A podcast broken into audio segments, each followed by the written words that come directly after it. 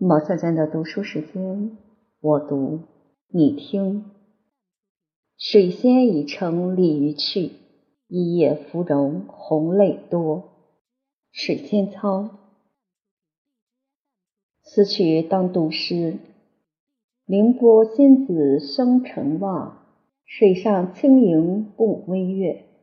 是谁招此断肠魂？种作寒花寄愁绝。含香体素玉倾城，山繁是地梅是兄。作对真诚被花恼，出门一笑大江横。黄庭坚、王充道送水仙花五十枝，欣然会心为之作咏。回望高城落小河，长亭窗户压微波。水仙欲上鲤鱼去，一叶芙蓉红泪多。李商隐，板桥小别。那时学琴三年的伯牙，一直未能学得古琴的最高境界——怡情，也就是从琴声之上望见那个想象的世界，独坐幽篁而神游天下。所以。伯牙一直有些许郁闷，他的老师程莲说：“吾之学不能移人之情。”吾师封子春在东海中，于是带着干粮等与伯牙一起来到蓬莱山下，却留下伯牙说：“吾将迎吾师。”于是辞船而去。这一去竟多时不返，伯牙心悲，眼景四望。但闻海水古波，山林遥鸣，群鸟悲号。仰天叹说：“先生将以我情矣。”于是援琴作歌：“一洞庭兮流思户，舟楫逝兮先不还。移行溯兮蓬莱山，与卿伤公先不还。”于是写成了移情大法，而成为一操琴妙手。而此曲就是《水仙操》。伯牙看海，从浩瀚无边的境界里望穿秋水，只见得那水仙已成鲤鱼去，一夜芙蓉红泪多。是为移情。唐朝的诗人李贤用把这个典故写成了诗《水仙操》。大伯相拍流水明，蓬山鸟兽多栖行。情心不喜意不惊，安闲还找何零零？水间缥缈来相迎，伯牙从此留佳名。阴阳散木须且轻，众华府下知其声。烟丝相纠成凄清。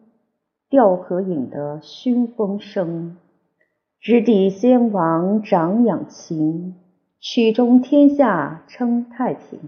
后人好事传奇曲，有时声足亦不足。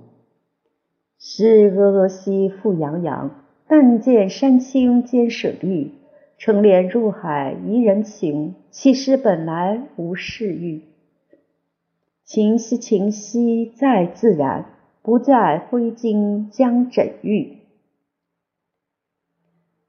科布禅情谱说：因随成练先生入海，听澎湃之音，悟得情理。所谓海上怡情者也，韵淡调疏，需轻弹低抚为妙。整一曲水仙操，果然都轻弹低抚，那心思静谧，波澜不惊。静静的成一幅王维的诗，独坐幽篁里，弹琴复长啸，深林人不知，明月来相照。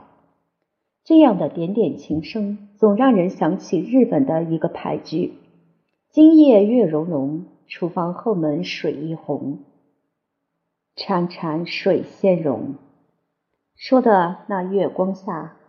一泓清水映照着水仙的面容，很清静的世界，连厨房也有几分圣洁。有水仙，有古琴的世界，即便再没有色调，也会调出几分情调。有个家谱记载说，明朝有一位官的祖先，一年冬天请假回乡，穿过江西吉水，发现近岸水上有叶色翠绿、花朵黄白、清香扑鼻的水仙，于是拾回栽培，流传下来。想象那个场面，近岸的水上，蓬蓬水仙，回乡的游子见着了那花儿，却是那所谓的伊人。在水一方，正好相约一起回家，无诗无歌。然而这一段记录这个小故事的文字，却有着天地清和的气象。那景无诗，却如诗。采采流水，蓬蓬远春，窈窕声鼓，时见美人。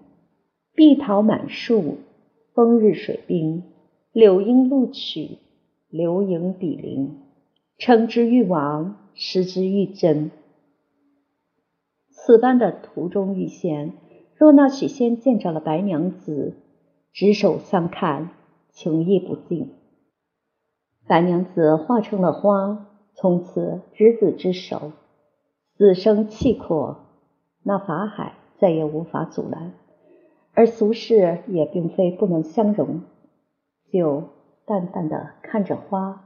把一生过了，真正是当时我最美人家，美人颜色娇如花。今日美人离我去，青楼朱箔天之涯。天涯娟娟嫦娥月，三五二八盈又缺。翠眉缠鬓生别离，一望不见心断绝，心断绝。几千里，梦中醉卧巫山云。觉来泪滴湘江水，湘江两岸花木深。美人不见愁人心，寒愁更奏绿绮情。调高悬绝无知音，美人兮美人，不知为暮雨兮为朝云。相思一夜水先发。忽到窗前疑是君，思美人兮，有花同倚，见花如见君呐。水仙的足迹走在大地，成了水仙花。那杨万里写了《水仙花》，一说他是天仙不行地，且借水为名，雪宫孤弄影，水殿似无人。一个以水为痕迹行走大地的仙。是花也罢，是神也罢，他总是那浩荡山水画里云烟深处的一方留白，又是激情乐曲弹断时的一处凝神。中国的人间因这样的水仙而山河静寂，众神停云倾听，佛的一丝拈花微笑。